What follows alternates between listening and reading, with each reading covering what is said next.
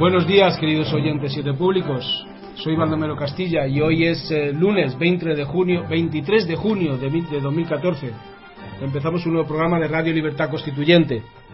Y estamos aquí, como siempre, en Somosaguas con nuestro amigo maestro don Antonio. ¿Qué tal, don Antonio, esta mañana? bien y estoy estoy mejor del dolor de la pierna y estoy esperando con interés el resultado de nuestra iniciación de los vídeos que han empezado ya así se han colocado el- ayer o el sábado no, no sé Ayer domingo, ayer domingo publicamos en nuestro canal de, de YouTube Libertad Constituyente TV nuestro primer vídeo de esta temporada. con lo cual podemos ya ofrecer a nuestros seguidores el- un nuevo documento gráfico para aumentar la audiencia y el interés de nuestras emisiones.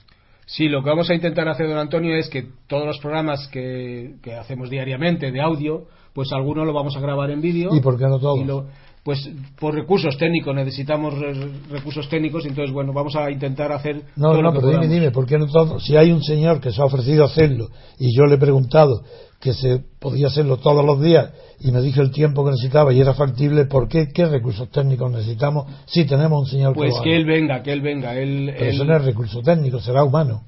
Bueno, cuando hablo, hablo de recursos hablo de todo bien. Serán humanos y técnicos, pero vamos, él, él vendrá cuando, cuando pueda venir y bueno, siempre que venga, pues haremos el programa en. Bien, eh, pero es que yo no aceptaré, Haremos- yo no aceptaré que, que ningún programa dependa de la voluntad de un hombre que venga o no venga. O se compromete a venir todos los días, o no se compromete, o dice que un día sí y otro no, pero habrá que tener un plan que lo conozcan los oyentes para que sepan a qué atenerse. Lo haremos. Lo- el del domingo fue simplemente una prueba para ver cómo iba. Muy bien. Y ya veremos cómo, cómo lo pl- planificamos. Pues eh, empezamos el programa de hoy y vamos a empezar con un artículo que ha publicado. Bueno, pero el artículo, sí, es la consecuencia de la noticia. Porque es noticia, no es un artículo.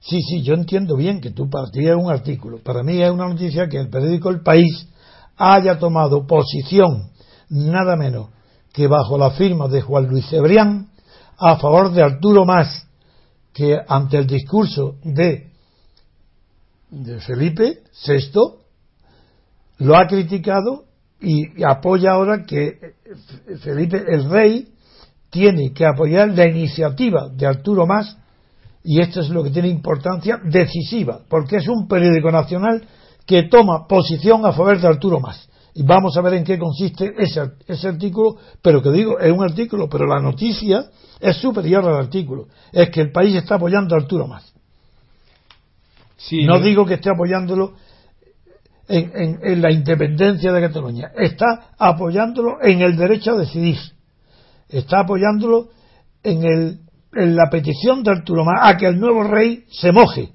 y apoye el derecho a decidir, que no se contente con frases vagas como defensa de la unidad y la pluralidad, que no, que se comprometa de verdad. Ese es el resumen, la intención del artículo. Ahora voy a analizar y le pido a Baldo que me diga en qué consiste exactamente las ideas de ese artículo para poder destruirlas, como vais a ver. Sí, pues el, el artículo viene anunciado en primera página y después ya lo- en, páginas interiores lo, lo detalla, pero el, el artículo lo titula, está escrito por Juan Luis Cebrián y lo titula El rey no gobierna, pero reina.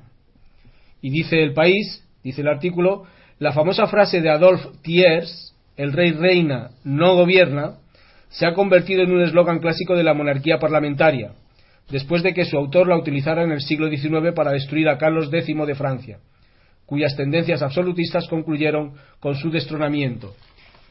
Ya en páginas interiores hay otro su- subtítulo del artículo, repito, de Juan Luis Cebrián, que dice, Felipe VI tiene que demostrar su utilidad y el de la institución que encarna, en momentos muy difíciles para el prestigio de la democracia representativa y cuando el Estado-nación se difumina en la oleada globalizadora. Bien, antes de seguir, quiero salir al paso del inmenso error de, la realidad y del juicio sobre la realidad que implican estas palabras de Cebrián. El rey, ningún rey que no sea electivo, tiene que justificar nunca y para nada su utilidad. Felipe VI no tiene que demostrar su utilidad y la de la institución que encarna. Por muy difíciles que sean los momentos y por muy desprestigiado que estén las instituciones. Porque para Luis Cebrián, en España hay una democracia. Y dice que está desprestigiada la democracia representativa. Nada menos que esto dice Cebrián. Que en España hay una democracia representativa. Yo le pregunto a Cebrián, ¿pero cómo tiene ese cinismo? Una democracia, en primer lugar, no es democracia, sino una oligarquía. Pero vamos, olvidándonos ahora de si es o no es democracia, lo que en modo alguno es representativa. Cebrián no conoce nada, es un ignorante absoluto de la filosofía política del siglo XX. No sabe que el estado de partido y el sistema que encarna no es representativo y así lo tiene declarado la ciencia política alemana, la jurisprudencia del Tribunal de Bonn, donde dice que en el estado actual de partido, refiriéndose a Alemania, y que es lo mismo que el de España, han desaparecido todos los vestigios de la representación. Que no hay elemento alguno de representación que exista en el actual estado de partido en Alemania. Y en España igual, claro.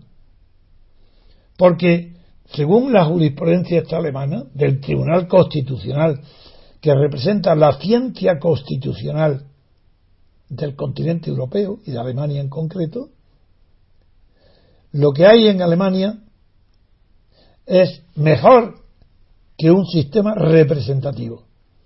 Dicen literalmente que la finalidad de las instituciones del Estado de partido en Alemania y en España no es representar, sino integrar a las masas en el Estado. Es decir, el ideal de Mussolini, de Hitler y de Franco. Que han desaparecido todos los elementos de la representación para instituir una especie de democracia directa, que aprenda los de Podemos, que aprendan dónde está la democracia directa, en la Constitución española, según la jurisprudencia alemana, porque no hay elementos de representación y se ha llegado, según la jurisprudencia alemana del Tribunal Constitucional, a un sistema del que te hubiera envidiado Rousseau, mejor que el de Rousseau, mejor que la democracia directa, porque aquí ya se, directamente las masas se integran en el Estado.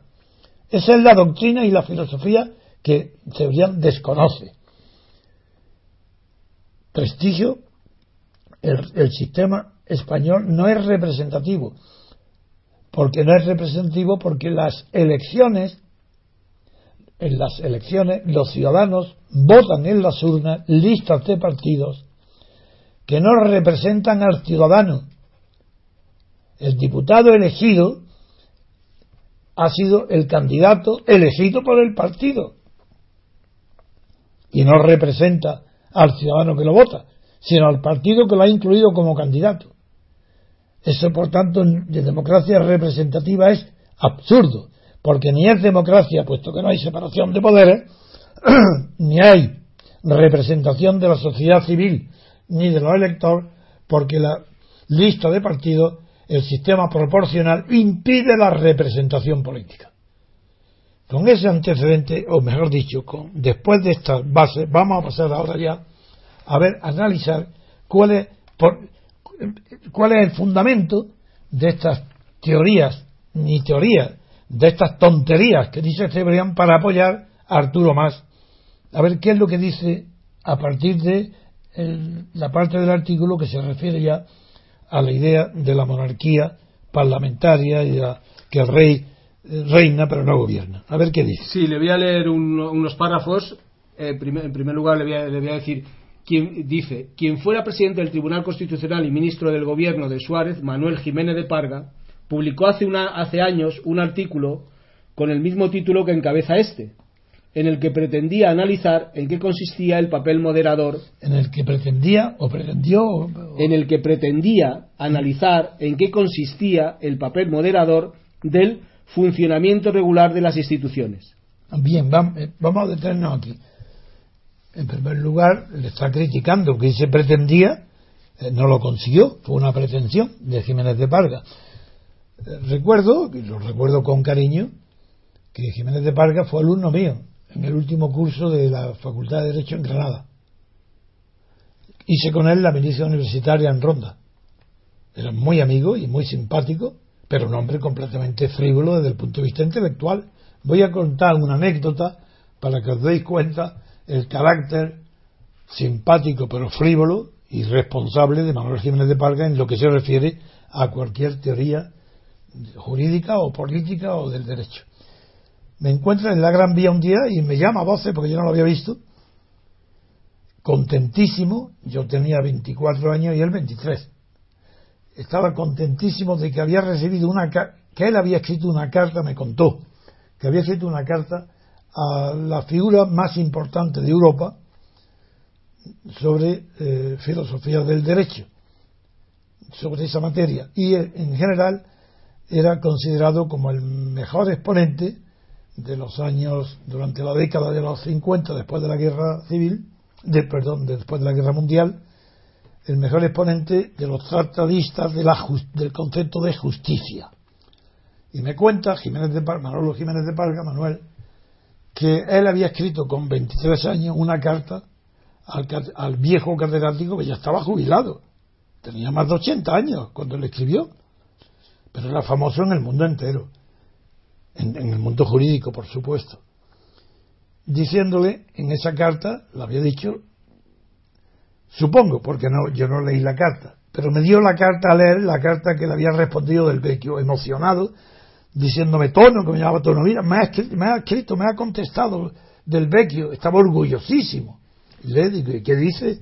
Leo la carta y la carta de, del viejo profesor del Vecchio a Jiménez de Parga era una tomadura de pelo a, Jiménez de Parga, donde decía que estaba muy contento de que, supongo, decía, supongo que usted debe ser muy jovencito, dada su valentía y su conocimiento de, no, su conocimiento no, y su, su valentía para enfrentarse con temas tan difíciles y habiéndome dicho en resumen en la carta que me escribe que para saber lo que es la justicia hay que empezar a escribir donde yo he terminado.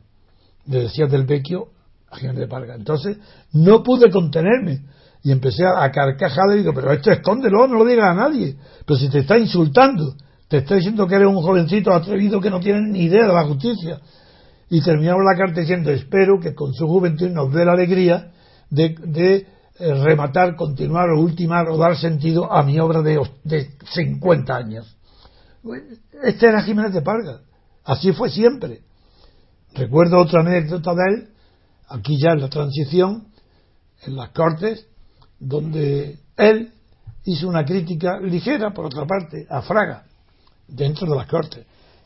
Y salió en defensa de Fraga y le atacó con dureza enorme a Jiménez de Parga Santiago Carrillo, defendiendo a Fraga por, contra Jiménez de Parga porque Jiménez de Parga había hecho una crítica del pasado de Santiago Carrillo. Y Fraga le dijo que había un pacto de silencio en la transición, que no se podía nada y que estaba tan digno diputado uno como él.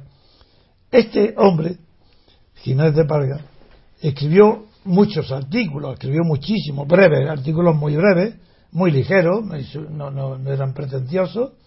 También fue presidente del Tribunal Constitucional, ha muerto hace poco y yo le tengo simpatía, pero eso a mí nunca me ha impedido que mis sentimientos personales nublen el juicio crítico que yo tenga sobre las personas o sobre las ideas o los libros en mi cabeza. Entonces lo que dijo Jiménez de Parga en este en, este en esta cita que le hace de él mm, Cebrián eh, eh, en que analizó en qué consistía el papel moderador, decía Jiménez de Parga, del funcionamiento regular de las instituciones que la Constitución atribuye al rey, eh, y evocando una frase de un periodista que era pasaba por ser amigo de Thiers, de que fue el primer ministro francés, en la que se refería al papel del monarca árbitro colocado por encima de los partidos, no teniendo nada que esperar o temer de sus rivalidades y sus vicisitudes, su único interés, como su primer deber, es observar vigilantemente el juego de la máquina política, con el fin de prevenir todo grave desorden. Esta vigilancia general del Estado debe corresponder al árbitro. Bien, como en España la Constitución no pronuncia el nombre de árbitro, sino solamente moderar el funcionamiento regular de las instituciones, empiezo ya aquí mi crítica, empezando por es natural con Jiménez de Parga. ¿Cómo, cómo se puede decir? Y, y, mi crítica a la Constitución. ¿Cómo puede decir la, la Constitución y Jiménez de Parga que el papel del rey consiste en ser moderador del funcionamiento regular de las instituciones. ¿Pero cómo? Si el funcionamiento es regular, ¿qué tiene que moderar? No tiene que moderar nada. Será moderador del funcionamiento irregular, lo contrario de lo que dice la Constitución.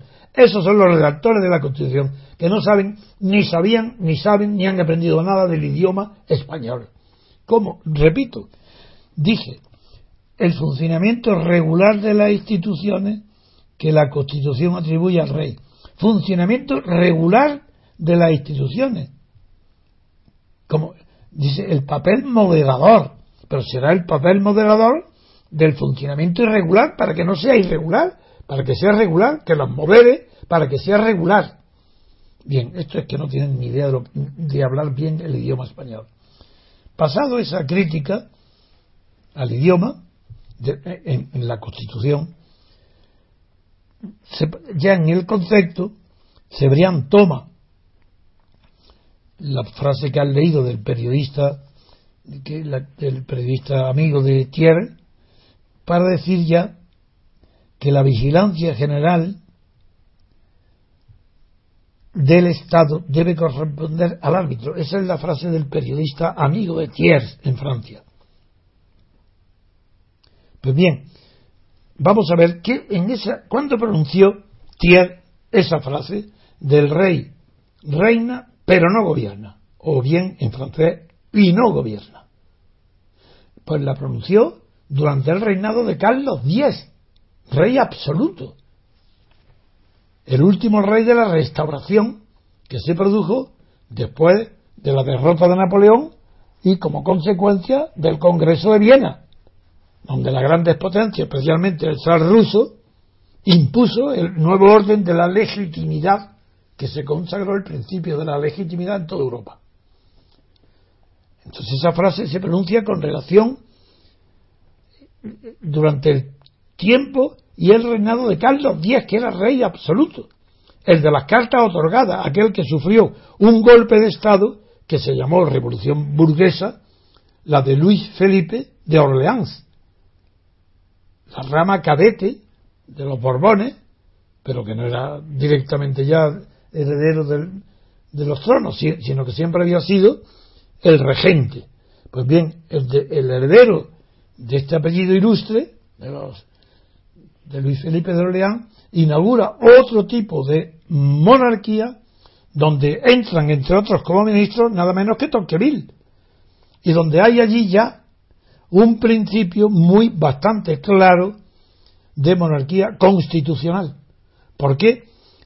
Porque el rey ahí gobierna con Luis Felipe, pero, pero no, ahí gobierna, pero no legisla. La legislación corresponde al pueblo, pero hay ya un principio de, división de, de, poderes. Y Thier, la frase que dice, la dice referida antes a Carlos X, que no es cierto, porque allí no es que el rey reine y no gobierna, es todo lo contrario.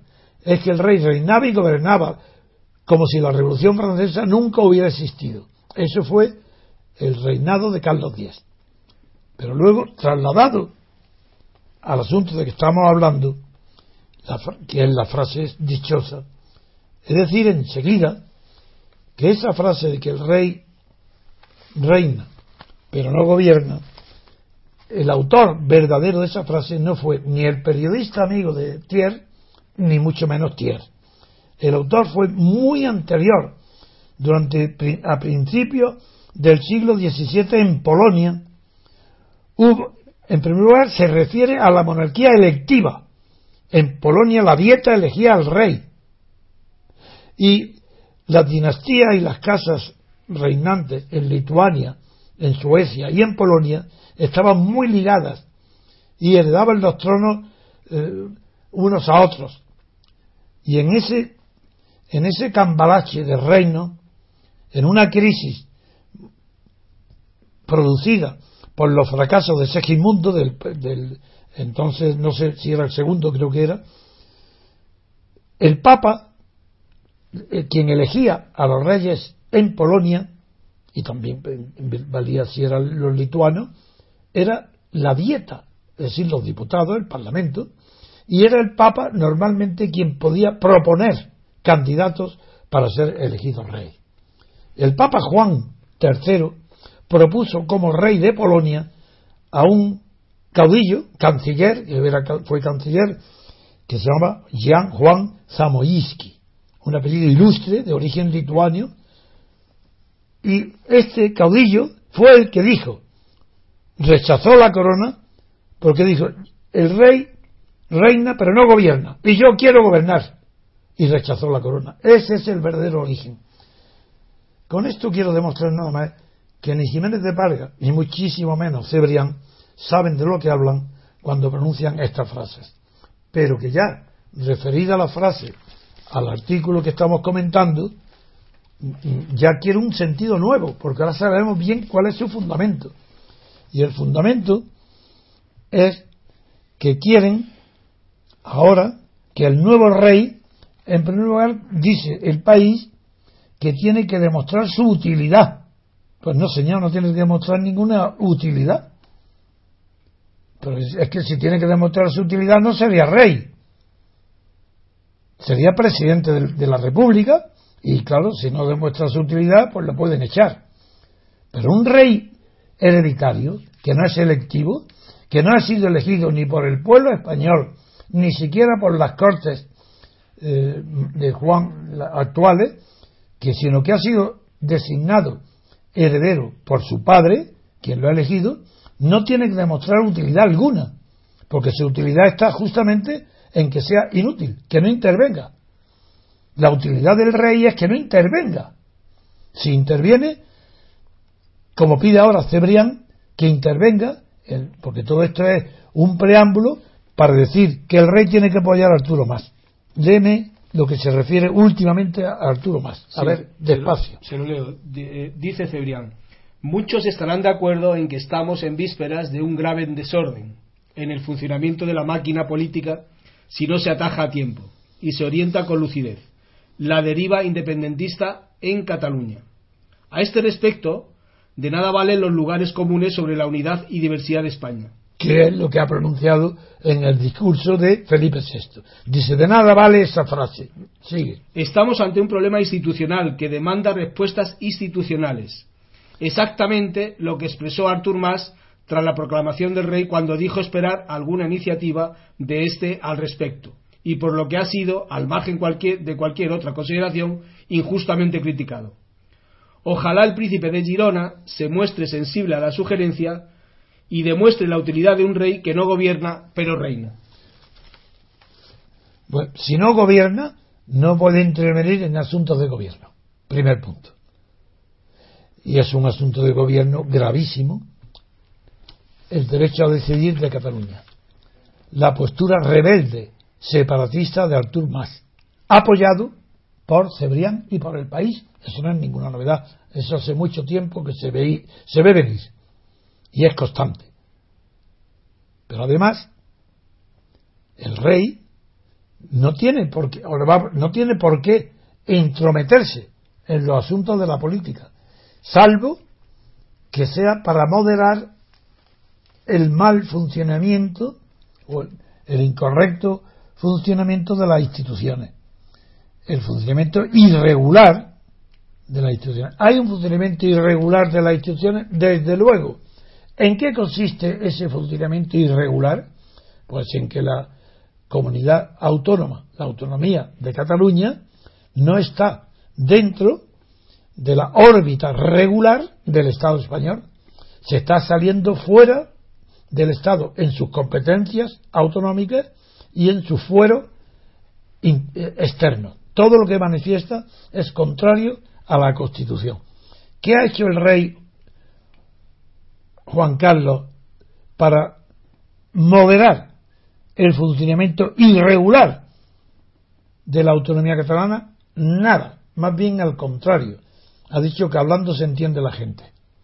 Así es, ese es el concepto de moderación que ha heredado de su padre el actual rey Felipe VI. ¿Qué va a hacer el rey Felipe VI al llegar a Barcelona y encontrarse con Arturo Más? Nada, lo digo de antemano, frases, palabras. Le dirá que hablando se entiende la gente, no. Ahora dirá otra cosa, que hablando no, que sonriendo o siendo serio se entiende la gente. No lo sé. El hecho es que pone, da pavor, da pavor, sí susto, en estar en manos, un periódico tan importante como el país, en manos de este irresponsable que está apoyando las pretensiones de Cataluña, diciendo además que es para evitar la separación de Cataluña. Para evitar el separatismo hay que apoyar a Arturo Más. Pero ¿qué fórmula tiene Cebrián? Que la diga. Si no, es, si no quieren el federalismo, si están diciendo que quieren un Estado independiente. De esa manera, eh, Cebrián, al frente del país, da la orden a todos los periodistas, a todos los directores que apoyen a Arturo Más. Que lo apoyen, sin más. ¿Para qué? Le está pidiendo al rey, nada menos que a Felipe VI, que se adhiera a su iniciativa y que muestre la utilidad de su corona. Porque él no gobierna, pero sí reina. ¿Y qué significa esto? ¿Pero qué significa que la frase que reina le obliga a tomar parte a favor de la independencia de Cataluña? Porque reina, porque es príncipe de Gerona, que lo nombra. Eso le obliga a participar en la batalla política directa entre la autonomía catalana y el gobierno central español para apoyar las pretensiones de Arturo Más referentes al derecho a decidir. Es decir, el rey tiene que apoyar el derecho a decidir que pide la, la Generalitat de Cataluña. Esto es lo que está diciendo Cebrián. ¿Os dais cuenta a dónde os llevan estos, estos periódicos? Eso es una traición a la idea de España. Por supuesto que les da igual a ellos. Lo que quieren es nada más que ganar dinero y tener plataformas de poder. Nada más. Eso en cuanto a Cebrián. ¿Quién es Cebrián? ¿Qué queréis? ¿No conocéis su antecedente? ¿Es que no sabéis quién es Cebrián? ¿No sabéis el cargo que, ocupaba con Carlos Arias?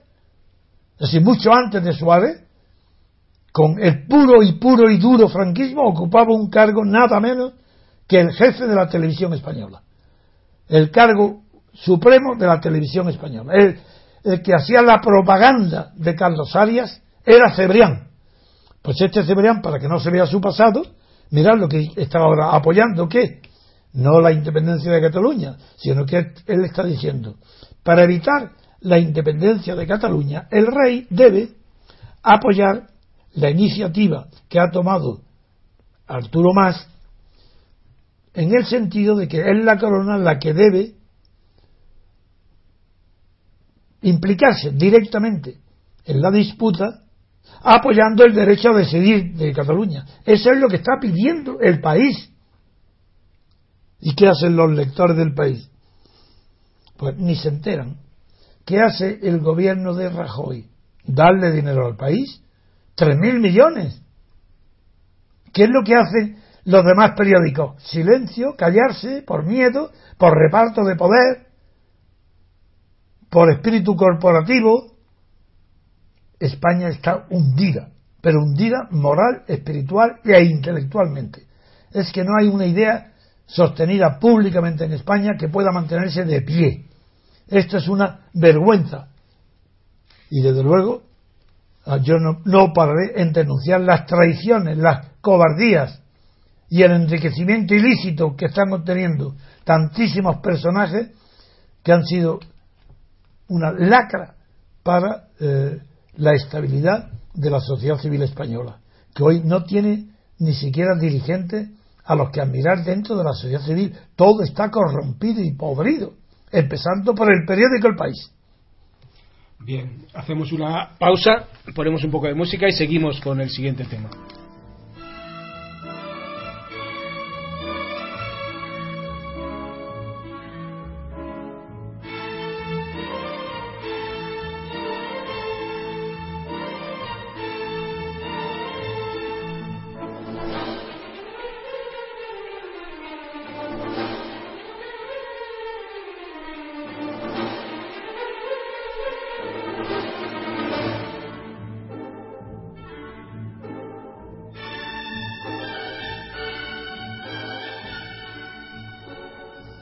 Seguimos con el programa, queridos oyentes. Vamos a hablar del PSOE, del PSOE de Cataluña, del PSC y del PSOE a nivel nacional.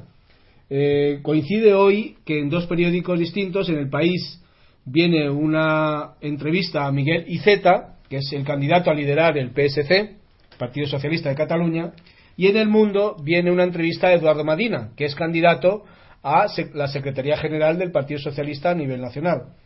Entonces, eh, don Antonio, le voy, a, le voy a, leer varias de las respuestas que viene cualquier de los dos de los dos personajes. Si le parece, empezamos por el de Cataluña, por Miguel Iceta, que es el candidato a liderar el PSC, y le voy a leer simplemente una serie de frases que le ha dicho en la, entrevista. Sí. Por ejemplo, una de ellas dice: las comunidades han de tener la capacidad de convocar referendos. ¿Qué análisis tiene usted de, por favor, de esta respuesta? Que el referéndum es uno de los momentos más críticos, más difíciles, para poder comprender la naturaleza de cualquier régimen o cualquier sistema político. El referéndum, porque no es, a diferencia de Suiza, donde hay una tradición de, en pequeños cantones y en las comunidades de pocos habitantes, someter, hay la costumbre tradicional de someter a consultas populares ciertas decisiones de política local. Pero las decisiones de política nacional o estatal, esas no se hacen ni siquiera en Suiza, se hacen por medio de referéndum ni plebiscitos. Un referéndum es una cuestión delicada, muy delicada yo no conozco en realidad referentes verdaderos en la historia, quiero decir, porque cuando un pueblo aprueba una constitución después de un periodo constituyente, es el último acto formal, solemne, es como un requisito, es como una misa de acción de gracias para los creyentes. Ese referéndum refleja lo que el pueblo ha querido a través de elecciones sinceras de sus representantes, a unas asambleas, cortes, órganos constituyentes. Ahí es donde se va a definir el futuro político de cada nación y de cada Estado, en las asambleas constituyentes. Y esas asambleas constituyentes no serán nunca sinceras si la fuerza que las convoca y la fuerza que las preside y orienta las discusiones no se llama libertad constituyente. Es la libertad colectiva, la única que legitima la celebración de un periodo de, un periodo constitucional y constituyente. El referéndum que pone punto final es casi como una ceremonia para que consagra el resultado que ha tenido antes la libertad constituyente, elaborando y discutiendo punto a punto una, eh, un articulado de una constitución que ha sido ampliamente aprobada por la gran mayoría de los gobernados. Por eso, yo estoy en contra de que se emplee el método de la democracia directa para asuntos grandes o que afectan a gran número de poblaciones, porque hay que disminuir, desmenuzar el concepto amplio que implica en todo referéndum un sí o un no, hay que desmenuzarlo para que no sea simplemente un acatamiento en, a algo que no tiene elección. En España no hubo ninguna libertad en la decisión de votar que sí al referéndum de la Constitución. Eso no, eso no, es, es libre. No había ninguna posibilidad de hacer otra cosa, porque se presentó una reforma del franquismo, de las leyes franquistas, de la dictadura, diciendo o esta Constitución o lo que había antes. Y esta Constitución es un bloque donde están, primero se hace excluyendo a los partidos republicanos de la legalidad. Cuando se vota la Constitución, ningún partido republicano está legalizado. Está el Partido Comunista, están los partidos catalanes y vascos, pero republicanos ni uno. Entonces, ¿qué valor puede tener la elección por el pueblo español de la monarquía continuista del régimen de Franco, que impide la revisión del pasado franquista? Una monarquía que no, no permite ni siquiera una libre discusión sobre las ventajas de una monarquía nombrada por Franco, sobre la monarquía histórica o tradicional, cuyo titular era el conde de Barcelona, que, el padre de Juan Carlos. ¿Qué utilidad puede tener para los españoles una monarquía que comienza con un rey que traiciona a su padre? Con un rey que traiciona los juramentos hechos cuando fue aceptó la corona como sucesor de Franco. A un rey que falsea todo lo que ha tocado. ¿Qué utilidad puede tener para los españoles? Dirán, ah, evitar una guerra civil. Pero qué tontería. Pero yo he vivido esa época y no había la, entre un millón de posibilidades no había ni una de violencia de fuerzas armadas. Habría de ETA, de terrorismo, de grapos, pero de guerra civil, cero. Y sin embargo, Santiago Carrillo fue el que inventó la frase ruido de sables. Pero es mentira, no había ruido de sables ninguno, eso fue posterior, después. Después, claro, cuando se algún almirante, algunos marinos y algunos ejércitos tienen que ser jubilados, es posterior. En el tiempo que muere Franco y que se nombra Juan Carlos y que se está discutiendo la constitución, o que se, no, que se está discutiendo, no, que se están convocando elecciones a corte, eh, ni siquiera elecciones a corte, elecciones ordinarias con arreglo a la ley franquista, no hay ruido de sables. Lo voy a explicar de una manera gráfica y personal. La Junta Democrática, por unanimidad, me designó a mí como único persona que podía dialogar con los altos mandos del ejército. Nada más porque era un asunto muy delicado. Y yo tenía mucha experiencia de trato con generales y con los altos mandos del ejército. Bien, yo me, yo me entrevisté cuando estaba al frente de la Junta Democrática y de la Plata Junta. Me entrevisté con todos los mandos, los grandes mandos militares de España. Y recuerdo que cuando, me entrevisté con el director general de la Guardia Civil, que era el el general, teniente general Luis Díaz de Alegría, hermano de Manuel, y que fue este Manuel, su hermano, el que llamó a su hermano para que me recibiera y me lo presentó, pues en su despacho, ahí en la, en la, en la calle de Guzmán el Bueno, en el cuartel de la Guardia Civil, tengo una larga entrevista con el director general, el general Luis de Alegría, y yo le pregunto directamente, dígame en concreto, ¿qué tendría que producirse en España para que usted ordenara a la Guardia Civil reprimir a la población civil. Y claro, y trataba, como siempre, los generales tratan de evadirse hombre, pues, y yo le obligué a concretar. Y este hombre fue sincero y me dijo, pues si hay asalto de trenes, quema de iglesias, quema de iglesias, persecución de monjas y curas, y me retrató la propaganda que había contra la República, como si la República hubiera sido eso también. Entonces, en ese momento me di cuenta, claro, como eso era imposible que se produjera en España, estaba claro que este hombre no pensaba sacar la Guardia Civil porque eso no se iba a producir. Entonces, no había y he puesto el caso extremo porque era la Guardia Civil, pero los demás, generales Vega, todo lo demás, es que estaban de acuerdo en que el ejército no podía intervenir ni iba a intervenir. Eso fue un invento. Ah, La Junta Democrática, además, en una reunión en París, con la asistencia de bastantes delegados de España, a la vez que me autorizó, no que digo que era el único que podía mantener los contactos con los militares para evitar indiscreciones, también aprobó que yo informara de mis conversaciones con los militares solamente a dos personas, Santiago Carrillo y Rafael Calvo Serer. Por tanto, Santiago Carrillo sabía de los militares lo que yo le informaba, porque era una información directa. Y Rafael Calvo Serer, un hombre discreto, acostumbrado a la discreción, pues no cometió nunca ningún error. Pero Santiago Carrillo, cuando dijo que había ruido de sable, sabía que eso era mentira. ¿Pero por qué lo dijo? Pues para que el Partido Comunista aceptara su traición. ¿Cómo un Partido Comunista que había sufrido tanto durante el franquismo? Cárceles, asesinatos, juicios, ejecuciones, difamaciones, que había sufrido tanto, podía aceptar tranquilamente que Santiago Carrillo aceptara la monarquía y el gobierno de Suárez. ¿Cómo, cómo eso era posible? Solamente asustando a las bases que hay ruido de Francia, que nos van a matar, que nos van a meter en la cárcel, que vuelve la represión.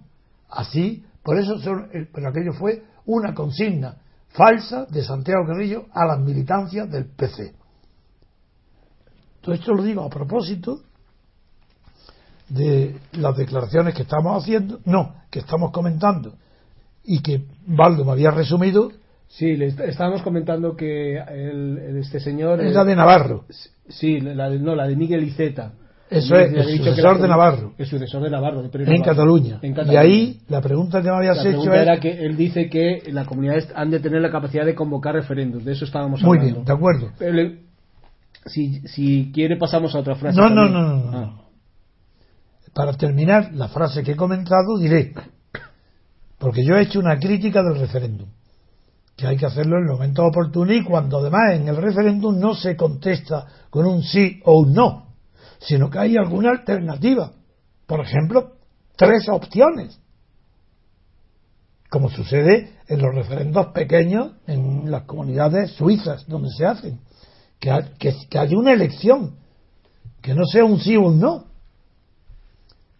Y para ello es necesario que la capacidad de convocar referendos, los referéndum, no la tengan los ayuntamientos, las autonomías, ni los organismos particulares del Estado, sino que sea el gobierno central del Estado el único que, cumpliendo determinados requisitos establecidos previamente en la Constitución, pueda convocar y celebrar referéndum.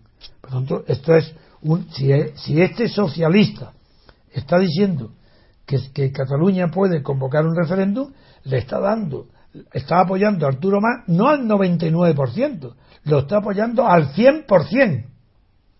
Y él, además, dice en ese mismo artículo, en esa misma entrevista, dice que quiere votar una reforma de la Constitución porque soy federalista. Y ha perdido, según su opinión, el PSOE catalán ha perdido la conexión más sentimental con el catalanismo, la más sentimental, es decir, la menos racional. Ah, pues verdad. De acuerdo. De, acuerdo, de acuerdo que han perdido la más sentimental cuál es? El separatismo total. Esa es la más sentimental, que dice, soy catalán nada más, no soy catalán y español, soy catalán nada más. Y quiero la independencia de Cataluña con un Estado independiente. Y para ello quiero hacer un referéndum sobre el derecho a decidir.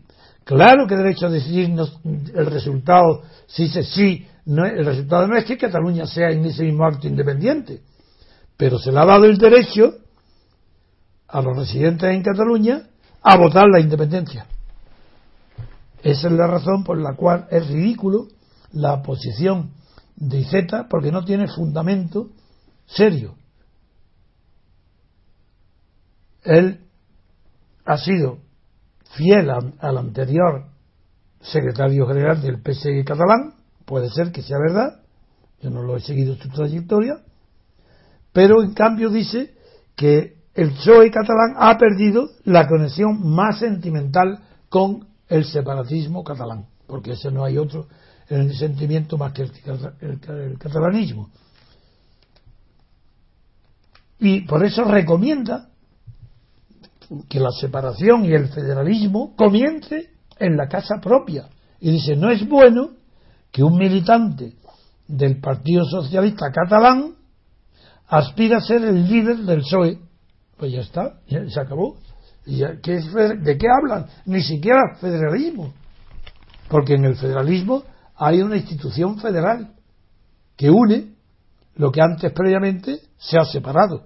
Pero aquí, si él considera que, que no es bueno que un socialista catalán pueda presidir o ser el secretario general del Partido Socialista eh, del PSOE general, está diciendo que es incompatible que el socialismo catalán esté integrado en el socialismo español. Quiere separarse. Eso en cuanto a Cataluña. Pero en cuanto a Madina, hay también unas declaraciones interesantes en el mundo. A ver si me lo resumes. Eh, como le decía, eh, hay una entrevista muy extensa en El Mundo en páginas interiores y viene importada también a Eduardo Madina, que como saben ustedes es el candidato, uno de los candidatos a la Secretaría General del PSOE. Y voy a destacar algunas de las frases para que usted las analice eh, lo, que, lo que dice la entrevista. Por ejemplo, la primera, con respecto al aparato del partido. Dice, no soy el candidato de Rubalcaba, ni tengo ningún apoyo de los aparatos del partido. Eso no es verdad. Mi mentor es Ramón Rubial, de él lo he aprendido casi todo. Eso es lo que dice con respecto a, sus apoyos. Dice, el tapón de Alfredo Pérez Rubalcaba se fue y detrás viene un descorche generacional de viejos socialistas jóvenes. Uno de ellos es Eduardo Madina, 38 años, republicano, bilbaíno de la margen izquierda y candidato inmerso en un empeño, liderar un nuevo socialismo. Otra de las frases que también dice es, es un congreso de militantes, no de federaciones. Después hay una frase con respecto a la justicia, que también me gustaría que usted eh, comentara, que, es, que dice, en mi opinión no está mal que sea el Parlamento que elige los españoles quien escoja el gobierno del Poder Judicial. Muy bien. Ayer mismo comenté unas declaraciones de este señor Madina en una entrevista donde se declaraba republicano diciendo soy republicano, pero así, de adversativo y de claro, pero, también, soy sobre todo, no quiero romper la convivencia de los españoles. Es decir, ayer lo puse bien claro, porque tenía delante el texto y lo supe ahora, no tengo más que el recuerdo de ayer, donde este señor defendió la tesis de que la república es incompatible con la convivencia entre los españoles. Él es republicano, pero como tiene, defiende la convivencia de los españoles, se declara monárquico, apoya la monarquía porque según él la república no permite la convivencia entre los españoles. Un cinismo semejante, una barbaridad, eso no lo decía ni Franco que Franco parecía más inteligente que todos estos, estos niños. Pero ¿cómo, ¿qué significa esto de, que la República no permite la convivencia? Hasta tal punto yo cuando ayer lo comenté creí que estaba oyendo mal, como lo estaba leyendo, creí que era la connivencia. Pero no, no, es la convivencia. Ahora, ¿qué, ¿qué, vamos a esperar de un señor que dice semejantes locuras? Para ocultar que es un oportunista, que quiere el poder, pero un poder local, no grande, que no tiene eh, grandes ideales, que no le importa nada ni la libertad, ni la justicia, ni el socialismo, que lo único que le importa es el cargo social, nada más, cargo político, los cargos, honores, dinero, no le interesa otra cosa, y por eso es monárquico, no la connivencia, no, claro, lo que, lo que no permite la república moderna sería ese reparto de prebendas permanentes como se supone que es la monarquía en un estado de partido. Es una monarquía prebentaria. Y como es prebentaria, este señor Madina dice, yo soy republicano, pero como las prebendas solamente las puedo obtener con la monarquía, me declaro no monárquico, sino que apoyo la monarquía. Yo no soy monárquico, pero apoyo la monarquía hasta la muerte, porque las prebendas me vienen de ella, no de la república. Eso es en cuanto a,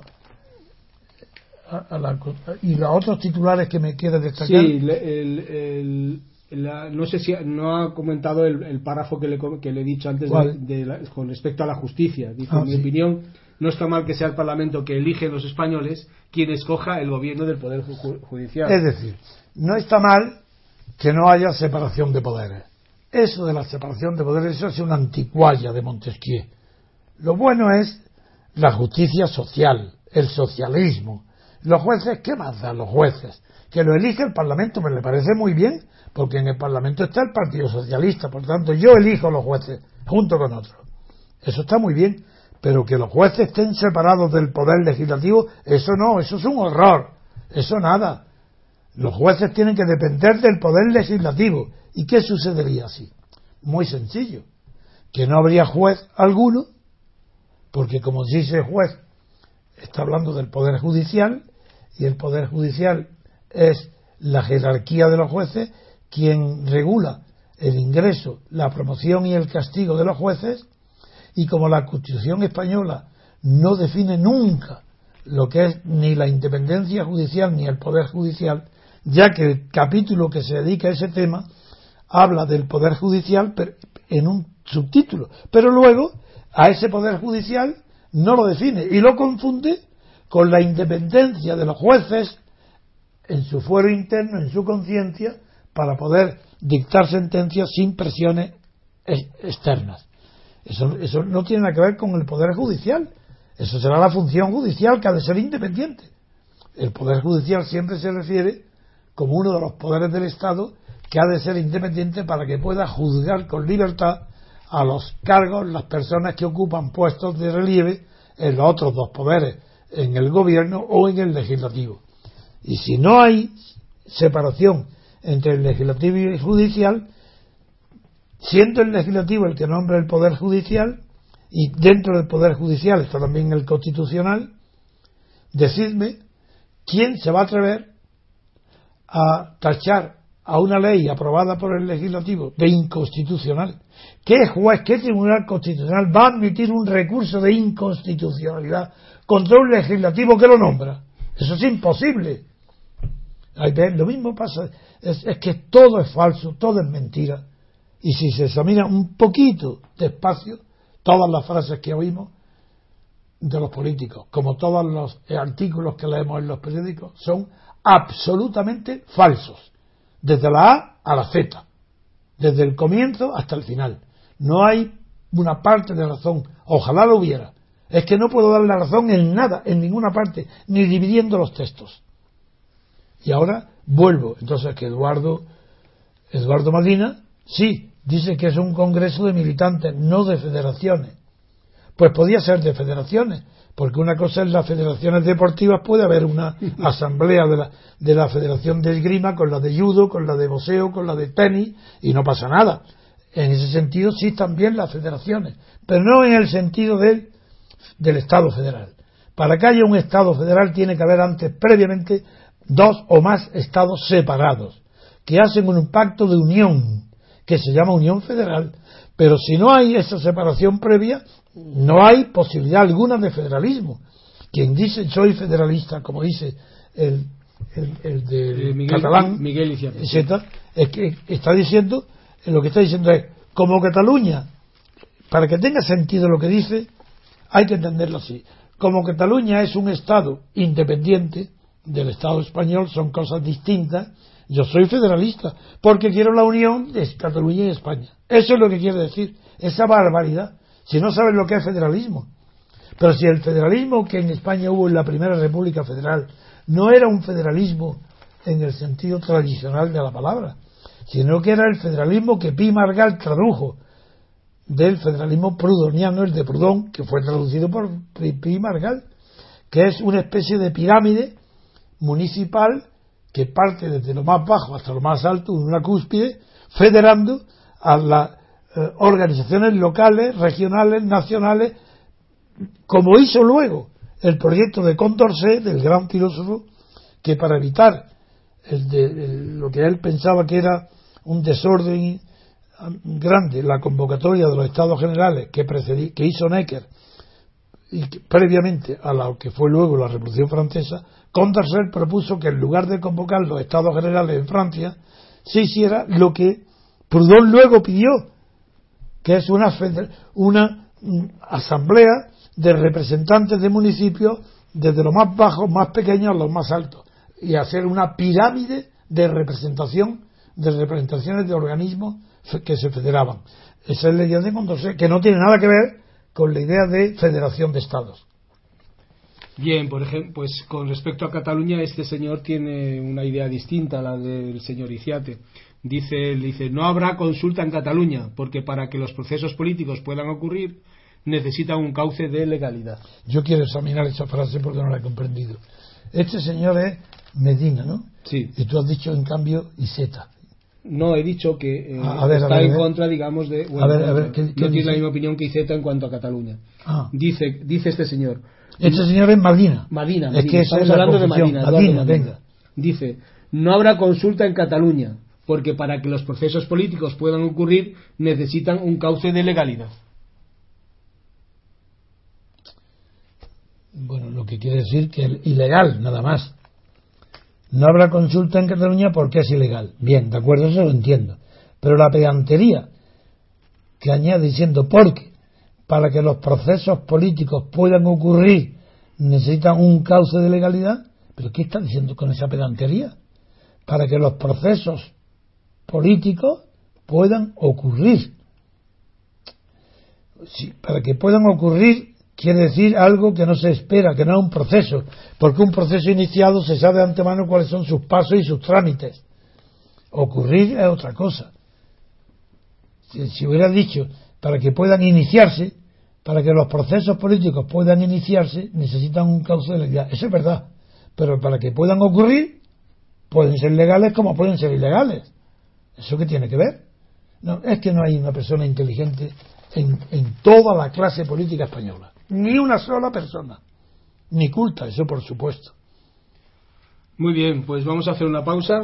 Este bloque ponemos un poco de música y seguimos con la siguiente noticia.